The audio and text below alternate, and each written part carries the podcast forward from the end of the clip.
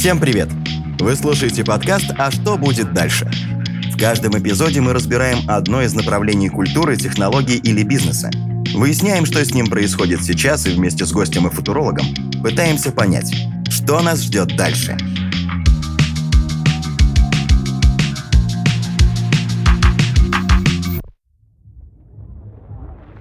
Люди всегда любили и любят слушать музыку. Но многим интереснее слушать что-то более информативное на ходу – Например, по пути на учебу и работу. Отличным решением стали подкасты. В них есть возможность самостоятельно выбрать жанр, тему, а также слушать в любое удобное время. Если в самом начале они больше напоминали простые разговоры на кухне, во многом именно такая ламповость формата и поспособствовала его популярности, то сейчас формат значительно усложнился. Это теперь не просто радио в телефоне. Это новый вид медиа, более честный, душевный, который в России для многих из тренда стал обыденностью. Мне кажется, что подкасты — это почти блогосфера, и зависит от того, кто их делает. Сейчас вы слышите Кристину Крыжановскую, сооснователя и бывшего генерального продюсера подкаст-студии «Термин Вокс». Я бы развела подкасты на профессиональные и подкасты такие блогерские для себя. Они имеют право существовать.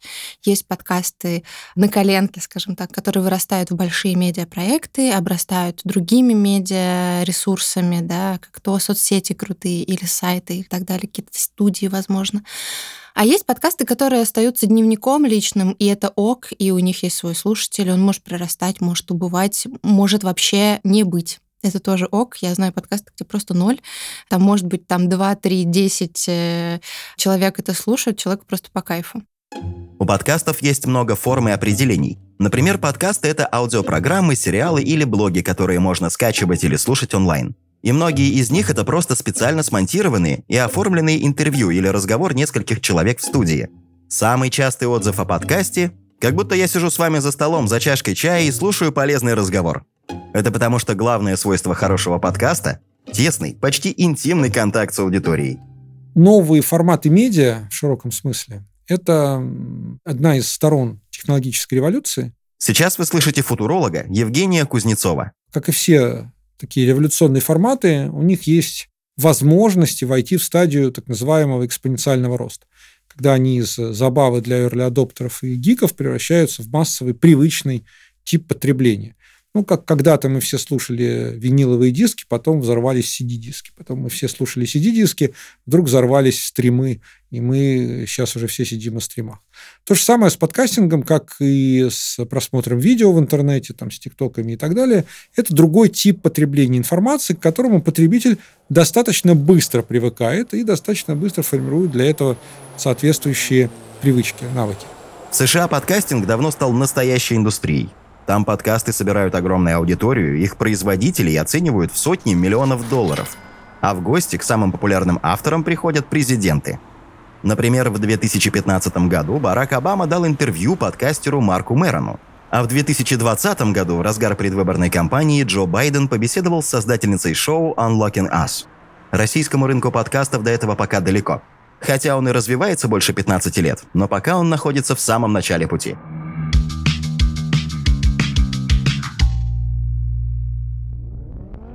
Если откатиться на несколько десятков лет назад, то первым российским подкастом принято считать аудиопроект «Иллюзия независимого радио», который выпускала в конце 80-х годов редакция самоиздатовского журнала «Ура Бум-Бум».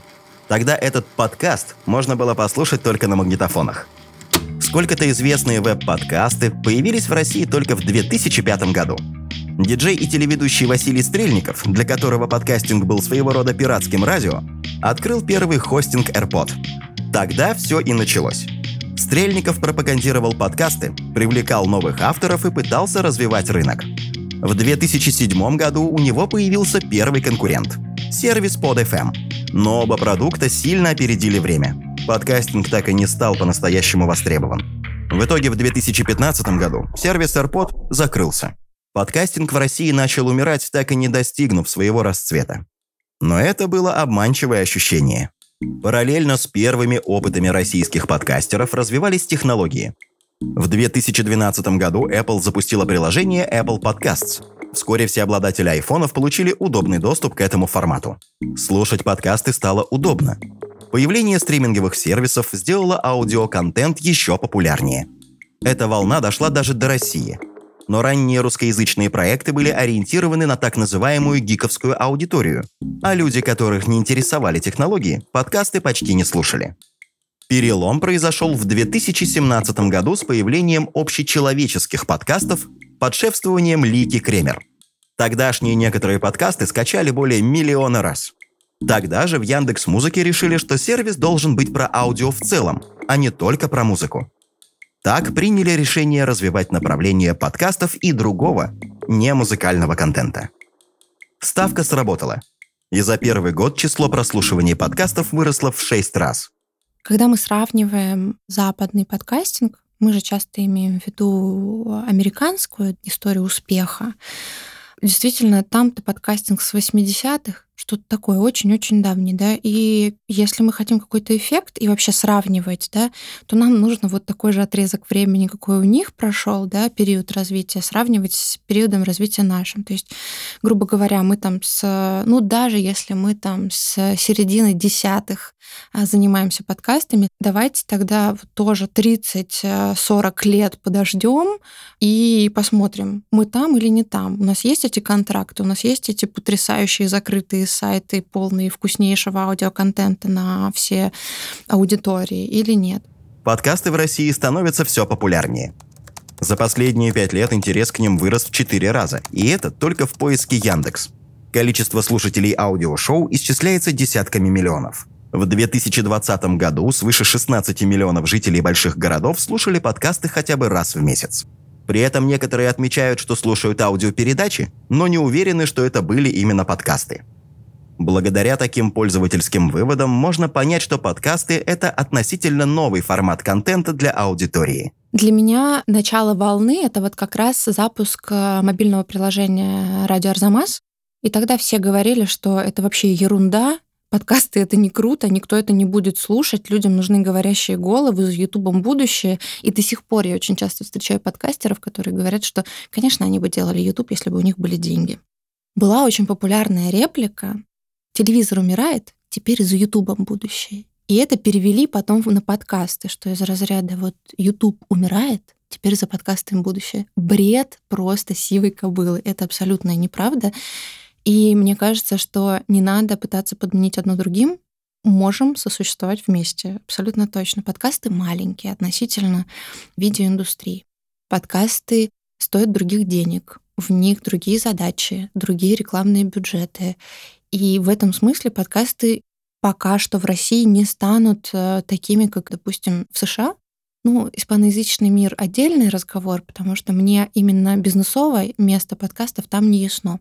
США понятно, но, опять же, даже там это не побеждает YouTube, например, тот же самый. Другие медиа, они существуют параллельно, и нет никакой полярности, что это популярнее, а сейчас вот подкасты придут и займут. Опять же, подкасты не стали популярнее радио. Вообще есть закономерность э, достаточно неприятная для подкастеров, что даже в мире аудио аудитория с одного э, медиума не конвертируется в другой. Мы из радио не можем перевести людей в подкасты, мы из аудиокниг не можем перевести людей в подкасты, и очень пытаемся. В итоге слушателям подкастов иногда сложно э, найти нужный им контент, и они, наоборот, уходят за книжками, потому что уже привыкли к аудиоконтенту. До этого не могли там слушать, только читали. А теперь такие, ну, я там слушал True Crime, пойду и теперь детектив послушаю. А мой папа, который слушает аудиокниги вдоль и поперек, он даже мой контент не слушает. Для него это абсолютная ересь, какие-то разговорчики, отходы от темы, а, нет того саспенса, который ему нужен и так далее. Право говорить на темы, не всегда подходящие для радиоэфиров, например, обсуждение вопроса личных отношений и секса, обеспечивает создателям подкастов большую свободу для маневра, а аудитории возможность поучаствовать в беседе, пусть и только в роли слушателя. Именно поэтому многие авторы уделяют особое внимание эффекту погружения, тщательно прорабатывая сценарий, подачу сюжета и звуковое сопровождение. До сих пор главным критерием успешности выпуска продолжает оставаться количество прослушиваний. И, вероятно, в дальнейшем в оценке популярности шоу ничего не изменится. Подкастинг будет и дальше развиваться. Например, сейчас все больше на отечественном рынке запускается стриминговых площадок, таких как «Звук» и «Мегафон подкасты». А у ВК и Яндекс Музыки давно уже есть разделы с подкастами, и все они делают серьезные ставки на них – Словом, сегодня подкастинг все больше становится полноценным новым медиа, а его дальнейшее развитие будет приобретать все большие масштабы. Для того, чтобы любая такая индустрия развивалась, должно быть а, на самом деле две вещи. Должен быть удобный формат и должен быть хороший контент. Причем контент желательно должен быть, не желательно, а обязательно, должен быть user-generated. Потому что чем больше контента сможет произвести непрофессионалы, тем больше и лавинообразно будет расти объем потребления контента. Обычно говорят в этот момент, ну а что же делать профессионалам? Они что, будут уступать доходы, значит, случайным людям? Но, как показывает, э, например, индустрия профессиональных газет, новостников, социальные сети не вытеснили газеты. Они вытеснили плохие газеты, они вытеснили всякие локальные истории, еще что-то, точно низкокачественную журналистику. Вся высококачественная журналистика прекрасно себя чувствует, сумела научиться работать через соцсети, использовать этот engagement для повышения собственной визибилити, и в итоге э, отлично существует. Но слабые умерли. То же самое произойдет и в user-generated content, там, в подкастинге и других вещах. То есть, как только люди смогут делать это легко при помощи самых обычных приложений, девайсов, и у них появятся, самое главное, маркетплейсы, через которые они смогут это распространять, разгонять, и возникнет монетизация, то есть люди начнут за это поплачивать, возникнет привычка за это поплачивать, то это все будет расти. А сама по себе ставка на аудиоконтент, конечно же, в современной цивилизации а, играет огромное значение, потому что люди не всегда могут смотреть, они могут быть за рулем, они могут ходить, они могут работать. Аудиоконтент для них, конечно, очень интересен. Ну, вот феномен аудиокниг уже это все время показал. А подкастинг, как такой, так сказать, динамический апгрейд радио, он, конечно же, здесь встраивается. Для российских подкастеров 2020 год оказался действительно прорывным. К концу декабря на платформах насчитывалось более одной тысячи новых подкастов – по данным Яндекс Музыки, самыми обсуждаемыми темами в тот период стали коронавирус, самоизоляция, игры и родительство. Оказалось, что подкасты – идеальные компаньоны для пандемии. Ведь это очень личный формат контента. Почти разговор по душам. Вокруг подкастинга начало формироваться сообщество почитателей такого формата контента. И во время первого локдауна произошло самое важное событие для российского подкастинга. Прошел первый онлайн-фестиваль подкастов «Слышь», там более 70 подкастеров рассказывали, как они создают аудиоконтент, как стараются вести свой проект к успеху и почему подкастинг в России все еще на начальном этапе развития. На фестивале присутствовали около 10 тысяч зрителей.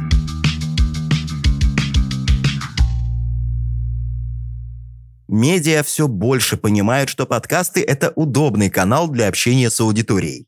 Такой формат позволяет предлагать людям более разнообразный контент и повышает охват издания. Уже сложно найти СМИ, которые бы не экспериментировали с подкастами. Появились и новые качественные проекты со сложным продакшеном. А самое главное, в подкасты пришли крупные рекламодатели. Многие студии запустили брендированные подкасты, а компании уже не боятся экспериментировать с этим форматом.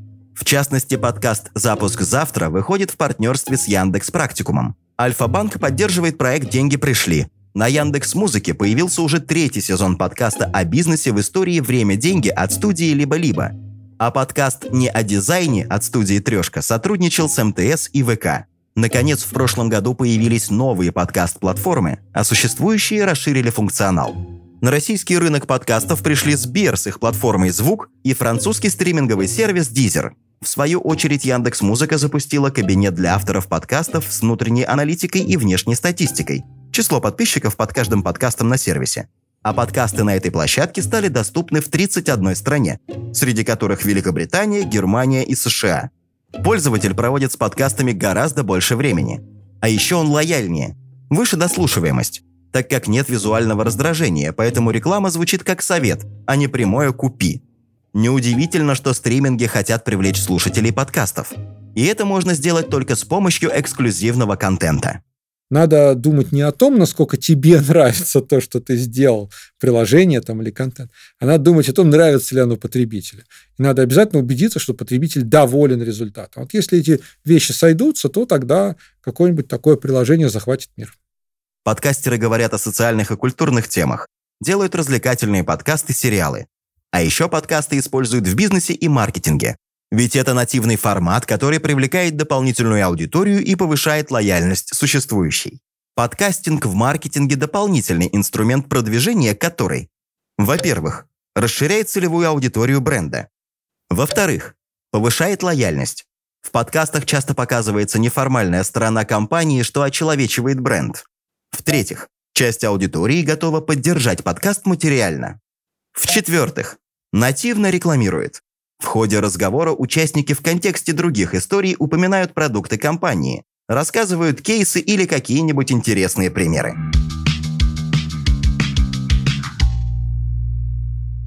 Подкастами заинтересовались и крупные компании. Партнерами и рекламодателями разных проектов уже становились, например, Юникредит, Альфа-Банк и Мегафон. Прогнозы на рынке подкастов очень положительные. По подсчетам экспертов PwC, оборот российского рынка рекламы в сфере подкастов с 2018 по 2023 год вырастет в 5,5 раз, достигнув 133 миллионов долларов.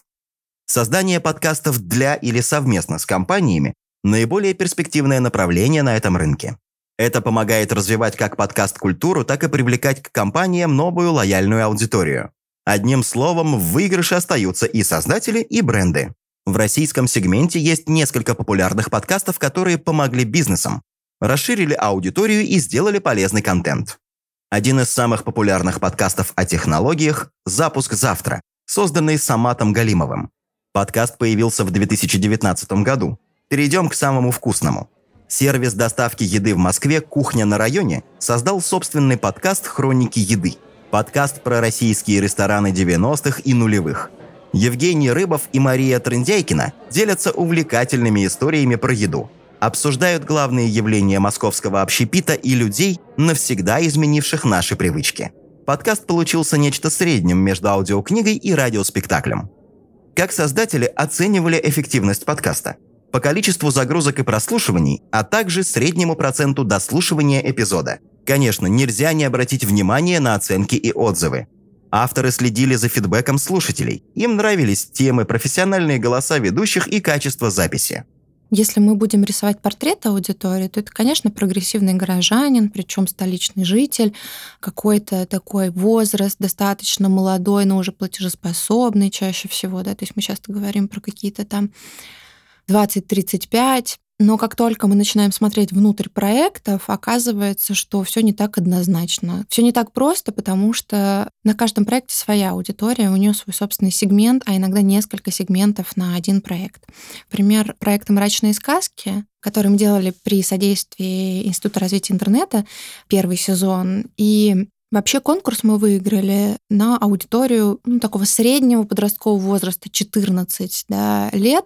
И когда мы стали уже реализовывать э, подкасты, смотреть статистику на последующих сезонах, то оказалось, конечно, что а, мы работаем на более младшую аудиторию, то есть 9-11, это нижняя планка подросткового возраста, уже не маленькие дети, но это не подростки, которых интересуют совершенно более другие жесткие, агрессивные да, вещи. То есть уже их развитие преломляется.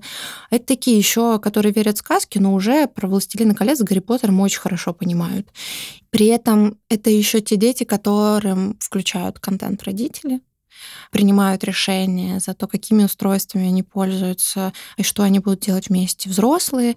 И эти взрослые становятся тоже частью аудитории подкаста, и значит, мы должны работать с ними, у нас tone of voice определенный. А потом вдруг по статистике оказывается, что большая часть нашего слушателя это те самые прогрессивные горожане, мужчины и женщины юношеского и плюс-минус там зрелого возраста. Это вот как раз вот эти 21-34, которые открыли в себе внутреннего ребенка, или они дообразовываются, то есть это как гуманитарное знание, оно в определенной манере поданное, оно не заумное, не скучное, при этом там есть архетипы, да, в этих сказках есть классный этнический элемент, да, это музыка, это история про народы, это офигенная подача. И опять же, это аудитория, перетекающая из других проектов в командах, да, за которые приходят люди и так далее. И в итоге получается, что когда мы пытаемся придумать этот портрет, его ну, нужно бы проверить потом статистически, и сделать опросы, возможно, да, понять, кто на самом деле тебя слушает. И там внутри оказывается, что нас слушают и 70-летние бабушки, да, их мало, но они очень прогрессивные. Это те бабушки, которые умеют пользоваться мобильным телефоном и не ждут, что там придет э, сын-внук, да, и нажмет одну кнопку, чтобы его наконец-то разблокировать, а я хотела Маринке позвонить. Вот. И наоборот, э, нас могут э, не слушать 40-50-летние, потому что им сейчас не актуально, у них слишком маленькие внуки, например. Ну, то есть а, внутри аудитории всего подкастинга, мне кажется, есть все возраста, и надо просто смотреть, э, куда мы заходим. Мы заходим там в детский контент гусь-гуся, там младшая аудитория, и она в одну точку бьет, да, ну, то есть контент работает э, с другой аудиторией. Если мы заходим там в контент-студии либо-либо, да, он остро-социальный, остро-политический зачастую. И это тот контент, который требует определенного уровня образования, чтобы с ним иметь дело. А если мы смотрим на развлекательный контент, там будет другая аудитория.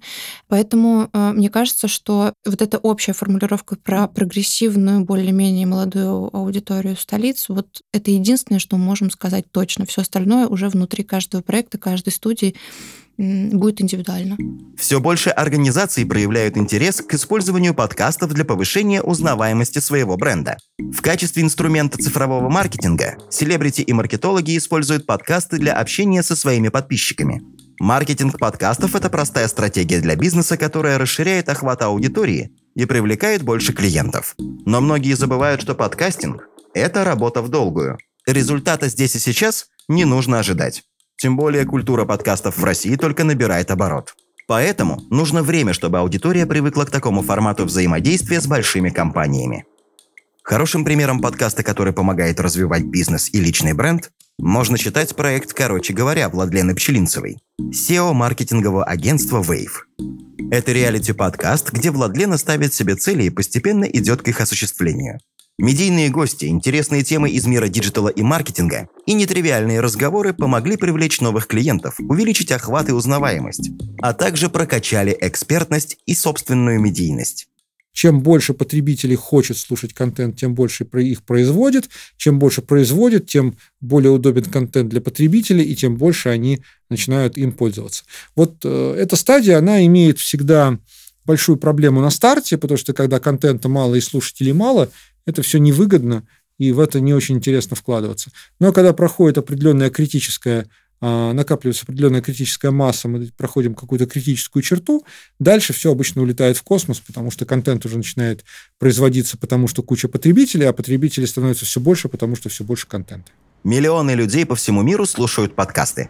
Уже сложилась целая подкаст-культура. Но в России пока дела обстоят иначе. Основная аудитория подкастов в российском сегменте – жители столицы городов-миллионников.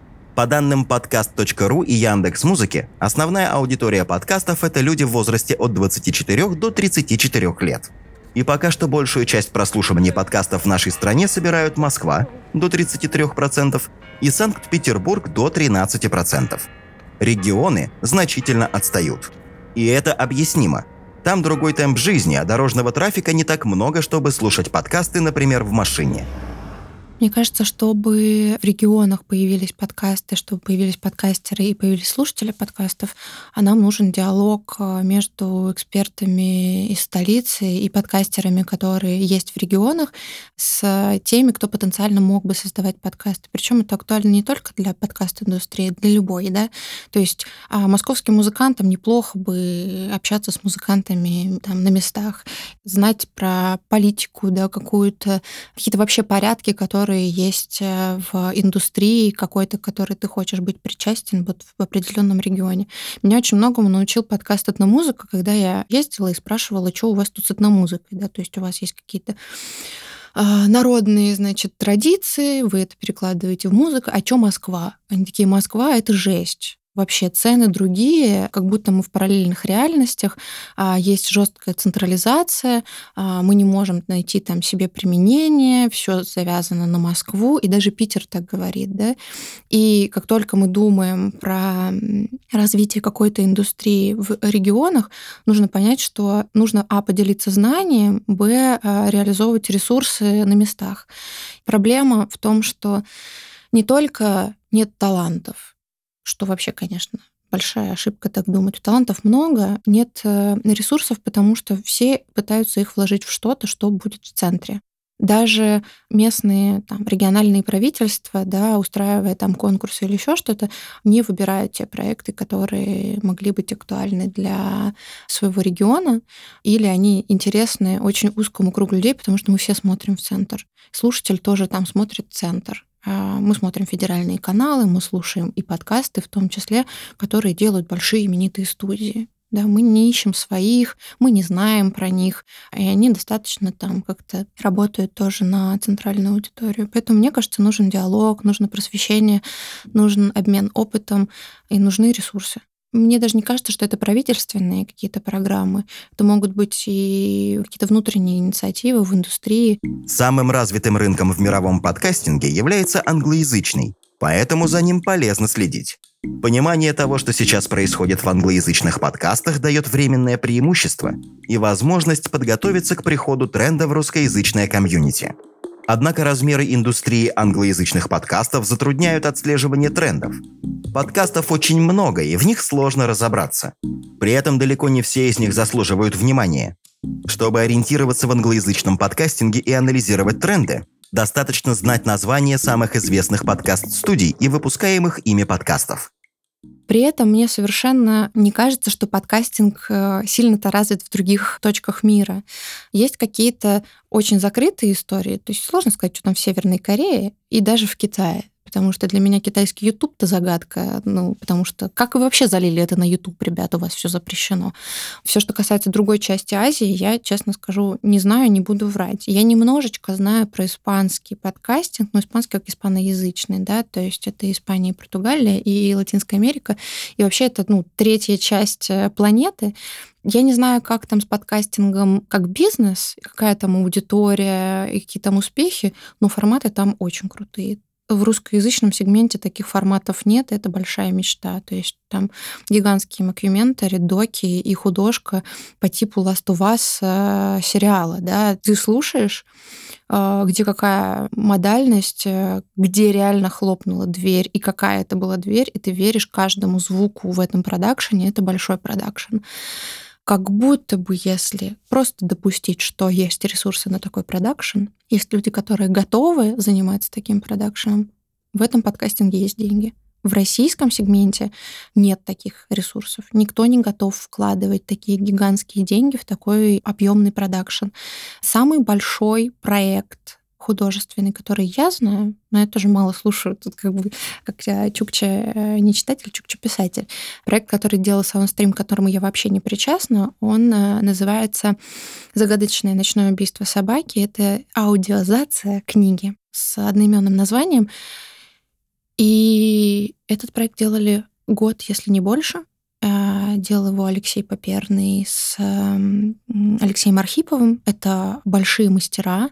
Один кинопродюсер серьезный, а другой непосредственно музыкант, драматург, э, руководитель, по-моему, театральных площадок. Ну, то есть это история про крутую режиссуру, крутой материал, не менее крутую подачу, подход к кастингу потрясающий, вплоть до того, что главную роль озвучивал парень с аутистическим спектром, то есть это они собирали его по фразам, потому что они ему абсолютно верили, и найти актера, который был настолько же достоверен, они ну, просто не, не смогли и решили, что в этом нет необходимости.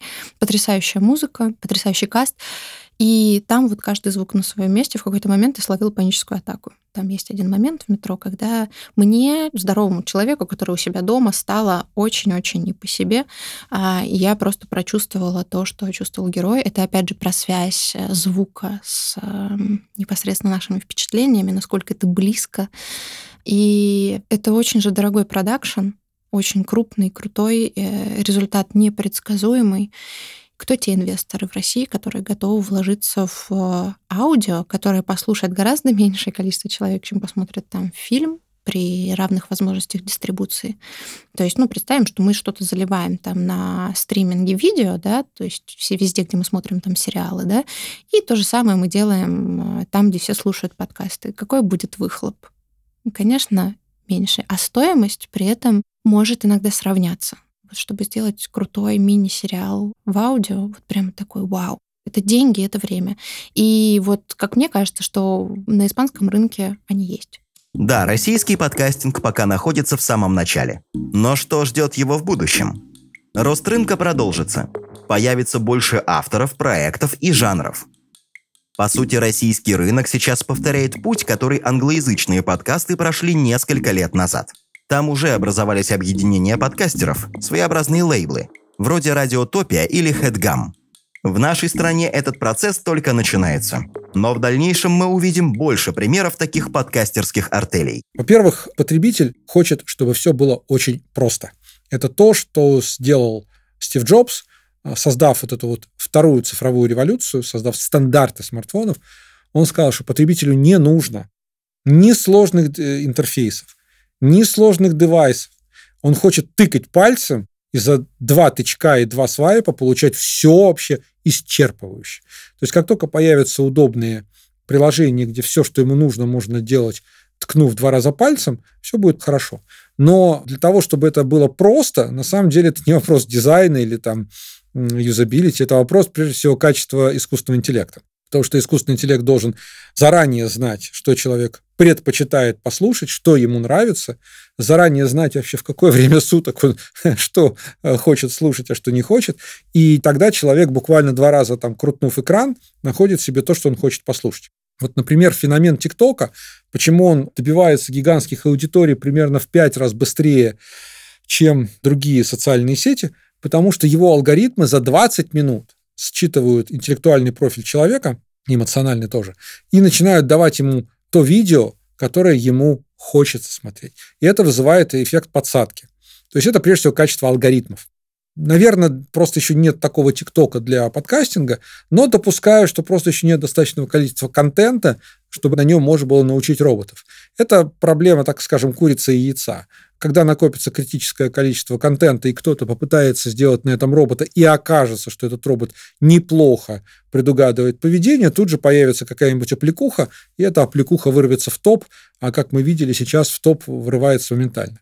Это пытался сделать Clubhouse а, в свое время, но у Клабхауза по многим причинам, как ни странно, это не получилось. В том числе и потому, что да, там был user-generated content, но он требовал присутствия многих людей одновременно в комнате, в диалоге. Потом это происходило здесь и сейчас, не было записей. Ну, то есть этот формат был неудобен. В будущем нас ждет борьба платформ за внимание слушателей. Благодаря ей в выигрыше окажутся как обычные пользователи, которые получат больше качественного контента, так и авторы подкастов, у которых появится возможность творить и получать за это деньги. Сложно сказать, какие форматы появятся в будущем. На самом деле, мне кажется, в настоящий момент уже более или менее все гипотезы уже проверены. Мы уже достаточно давно, уже больше столетия, имеем видеопотребление, аудиопотребление и текстовое потребление. Телевидение, кино, радио, газеты и книги. А здесь каких-то революций не происходит. В последнее время могут появляться какие-то новые гибридные форматы, видеоклипы, например. Это гибридный формат. Или, например, видеолекции с большим количеством иллюстративного материала. Это тоже гибридный формат. Увеличение числа профессиональных подкастов приведет к тому, что низкокачественному контенту станет сложнее конкурировать и находить слушателей. Кроме того, с развитием индустрии ее участникам понадобятся новые ориентиры. Яндекс Музыка начали решать эту проблему и запустили чарт самых популярных подкастов, который обновляется ежедневно. Для создателей подкастов чарт – новый инструмент продвижения и способ привлечь внимание рекламодателей. А пользователям он поможет открыть для себя новых авторов и узнать, что слушают прямо сейчас. Снижение количества слушателей ожидать не стоит. Люди привыкли к новому формату и продолжат слушать подкасты независимо от внешних условий. Будущее российского подкаста не туманно. Мне кажется, оно очень прозрачно, и как мы последние полтора года говорим о том, что вот есть какой-то пресловутый горизонт планирования, и вот через три дня будет это, но через пять неизвестно, что случится, поэтому эти три дня мы планировать не можем. Я считаю, что к подкастингу, к индустрии нужно подходить как к продакшену любого маленького проекта. Есть большие цели, их надо разбить на маленькие, и каждому честно идти к ним, потому что слушать будут, потому что уже слушают, будут слушать еще больше, будут новые проекты. Сейчас может показаться, что подкастов много. Ну, для кого? Для меня, например, даже психологических подкастов недостаточно. А кто-то считает, что это самая востребованная ниша, и там ну просто что только не предложили. Или, например, там я занимаюсь йогой, есть подкасты про йогу, а мне нечего послушать. Поэтому а, на каждого слушателя есть свой контент, и даже про одно и то же можно говорить по-разному, а можно говорить одинаково, но просто почему-то ты понравишься больше, чем Вася. Вот, поэтому почему бы не делать то, что хочется, не вкладывать в это силы, время, деньги, окупится. Не окупилась в этом формате, попробуйте в другом. И мне очень нравится мысль, одна из студий подкастов, Богема Продакшн, они недавно озвучили такую историю, что нет э, тем, на которые мы еще не говорили, но есть форматы, которые мы еще не использовали. Ну, как-то вообще они по-другому это говорили, но мысль следующая, что все зависит от того, во что ты упакуешь свою идею. Идеи витают в воздухе, я и ты можем взять их и реализовать совершенно по-разному, вот, и нас послушают разные люди, или одни и те же еще сравнят, столкнут лбами, поссорят в соцсетях, потом помирят, там, в общем, что-то такое может происходить. Поэтому мне кажется, что будущее подкастинга не хуже, чем настоящее. Мне бы хотелось, чтобы оно было как недавнее прошлое, а то и круче.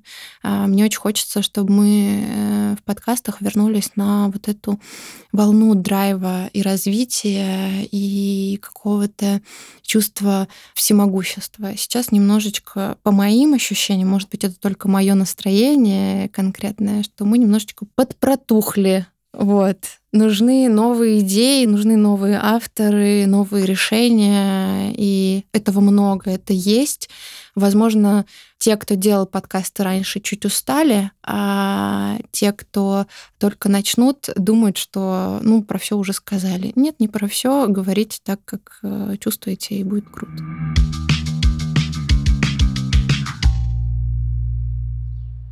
Подкасты не похожи на видеоконтент. Пользователи многозадачны. Они гуляют с детьми, едут в машине или метро, выгуливают собаку, моют посуду и при этом на фоне потребляют аудиоконтент. Это делает возможность поставить подкасты на разных платформах, не прерывая прослушивание без необходимости заново искать выпуск и перематывать на нужное место. Совершенно необходимой.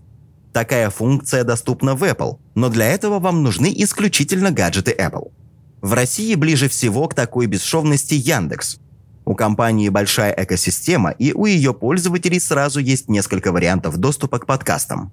Можно начать слушать дома через Яндекс-станцию, продолжить через Яндекс Музыку с телефона, а закончить во время поездки на Яндекс Драйве. И при этом в вашем аккаунте сохранится информация о прослушанных выпусках и актуальных подписках. Подобные действия синхронизируются и в принципе совершаются благодаря искусственному интеллекту. Вполне возможно, там лет через пять подкасты превратятся в муви, потому что ты будешь о чем-то рассказывать, а нейросеточка будет генерировать тебе соответствующие иллюстрации, там, рисовать там зверушек, рисовать карты планеты, рисовать графики, просто потому что это будет происходить буквально на лету. И это, в принципе, еще раз, то, что я говорю, это искусственный интеллект может делать уже теоретически уже сейчас, просто пока это будет как с количеством пальцев на рук и ногах, немножечко иногда смешно. До профессионального уровня, я думаю, дойдет довольно быстро. Поэтому сам тип потребления вряд ли радикально трансформируется. У нас пока не выросли другие органы чувств. У нас есть глаза, уши и все, пожалуй. Будут ли появляться знаменитые запаховые и вкусовые сенсоры, чтобы мы могли еще и понюхать и попробовать на вкус. Ну, я думаю, что опять, как обычно, японцы что-нибудь такое на рынок выведут, все опять лишний раз поприкалываются над японцами, но в массу это вряд ли пойдет, потому что ходить э, в каком-нибудь окулюсе, да еще и с какой-нибудь специальной трубкой во рту, это, наверное, уже too much. Пока еще мы даже не смогли решить проблему эффективных очков для виртуальной реальности, чтобы у нас голова не болела, и чтобы мы при этом в стены не врезались, когда там ходим даже по квартире. Это пока еще остается технологическим барьером.